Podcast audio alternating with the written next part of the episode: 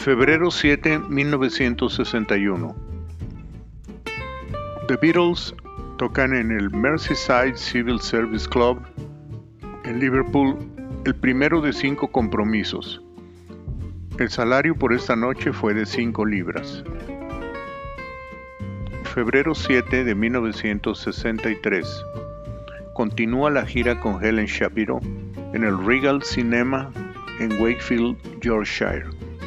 Febrero 7 de 1963 primer lanzamiento en los Estados Unidos del sencillo Please Please Me con la compañía BJ Records de Gary, Indiana.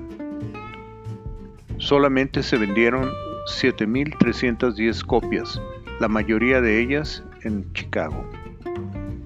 Febrero 7 de 1964.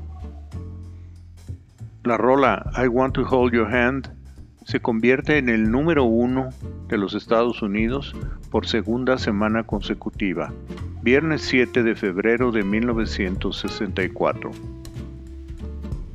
Comienza la primera visita de los Beatles a los Estados Unidos.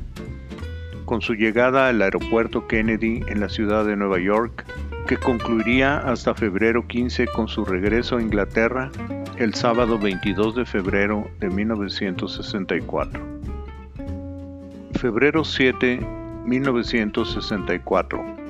NEMS Enterprises y The Beatles autorizan a Granada Television, franquicia de ITV para el norte de Inglaterra, para filmar un documental de la primera visita del grupo a los Estados Unidos.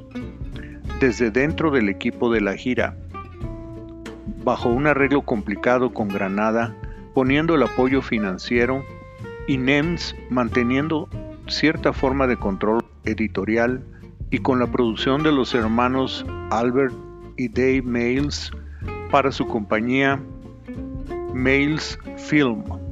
Los hermanos Mails filmaron desde la llegada de los Beatles al aeropuerto Kennedy todas las actividades dentro de su suite en el Hotel Plaza, los filmaron dentro de sus limusinas, en el tren durante su trayecto a Washington, D.C., y su estancia en Florida. Febrero 7, 1964.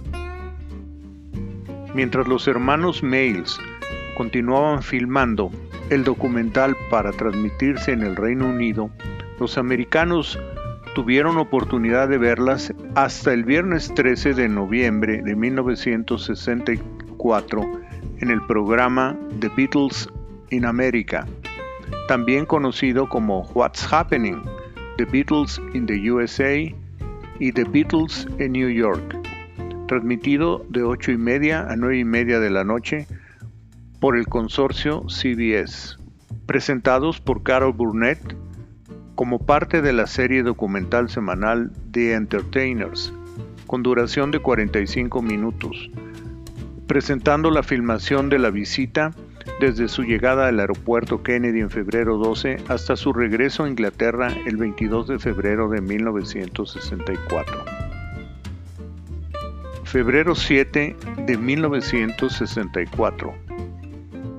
Uno de los primeros reportes para el público inglés de la primera visita de los Beatles a Estados Unidos fue la cobertura radiofónica hecha por la BBC, que comenzó el mismo día de su llegada a Nueva York cuando en la suite de los Beatles, en el piso 12 del Hotel Plaza, se hicieron grabaciones de una llamada telefónica desde Inglaterra previamente planeada por el presentador del programa de la BBC Saturday Club, Brian Matthew, a las 6 de la tarde, 11 de la noche en Inglaterra, entrevistando a John, Paul, George y Ringo sobre su llegada a Estados Unidos para ser transmitidas más tarde en el programa Saturday Club.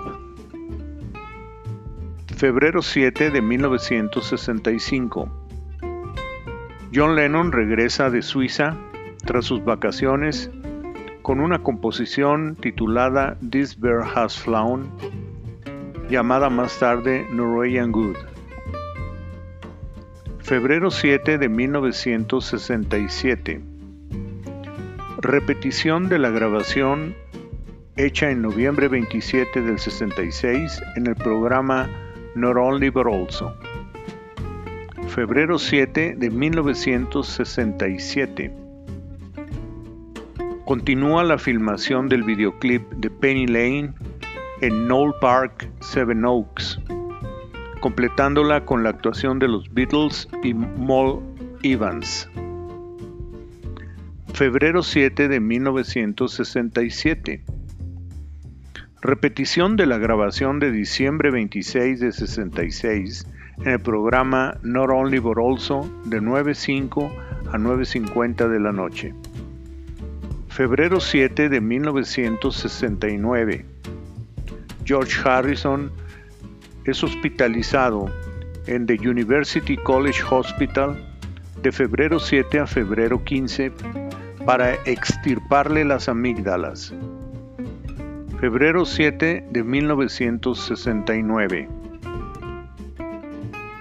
En el estudio 1 de Wembley Studio, en Wembley, John y Yoko aparecen por primera vez con el pelo corto junto a Michael X, líder del poder negro en el Reino Unido, con quien la pareja participó en un evento mediático en su Black Center en Holloway, al norte de Londres, en el programa The Simon D. Show para transmitirse en febrero 8 de 1970.